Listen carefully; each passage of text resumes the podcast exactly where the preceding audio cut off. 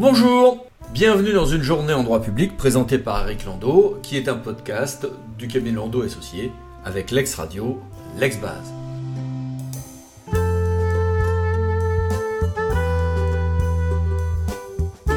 La principale activité du jour, c'est bien sûr la décision du Conseil constitutionnel sur la proposition de référendum d'initiative partagée, RIP, en matière de retraite.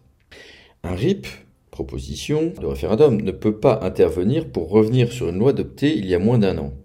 Donc, les propositions sont intervenues juste avant la publication de la loi. Oui, mais le Conseil constitutionnel exige de ces propositions référendaires que celles-ci changent le droit. Et ça ne changeait pas le droit existant à la date de proposition, puisqu'on proposait de revenir à 62 ans, et à la date en question, la retraite était bien 62 ans. Cette seconde tentative, après un premier échec, décision du 14 avril, hein, était à peine plus euh, susceptible de réussir, puisqu'il y avait vaguement une petite réforme autour, sauf qu'elle n'était pas du tout conforme au canon de beauté posé par le Conseil constitutionnel, d'où la décision euh, nouvelle qui censure, refuse ce nouveau RIP.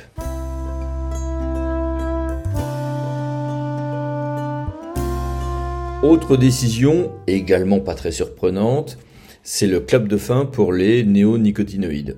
En clair, pour les betteraves, les carottes sont cuites. Pourquoi? Bah, Parce que dès janvier dernier, une décision avait été rendue par la Cour de justice de l'Union européenne, qui en l'occurrence fumait le droit belge, et euh, on savait que ça allait carboniser du coup par ricochet le droit français. Eh bien, c'est ce qui fut fait par décision gouvernementale au lendemain de la décision de la Cour de justice de l'Union européenne et par le Conseil d'État ce jour.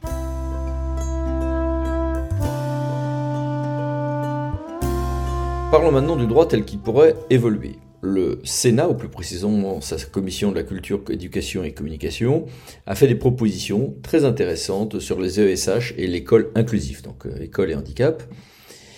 Et en Conseil des ministres a été adoptée une importante réforme de la justice, passant par deux projets de loi, euh, et le Conseil d'État a rendu un avis sur ce, projet qui est euh, communiqué au journal officiel de ce matin, par ailleurs, le contenu évolue très à la marge euh, sur les demandes d'autorisation d'urbanisme par un arrêté du 17 avril 2023.